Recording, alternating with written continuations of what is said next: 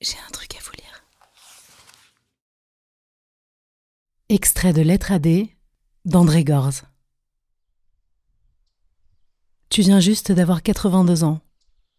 Tu es toujours belle, gracieuse et désirable. Cela fait 58 ans que nous vivons ensemble et je t'aime plus que jamais. Récemment, je suis retombé amoureux de toi une nouvelle fois et je porte de nouveau en moi un vide dévorant que ne comble que ton corps serré contre le mien. La nuit, je vois parfois la silhouette d'un homme qui, sur une route vide et dans un paysage désert, marche derrière un corbillard. Je suis cet homme. C'est toi que le corbillard emporte. Je ne veux pas assister à ta crémation. Je ne veux pas recevoir un bocal avec tes cendres. J'entends la voix de Catherine Ferrière qui chante Le monde est vide, je ne peux plus vivre et je me réveille. Je guette ton souffle, ma main tes fleurs.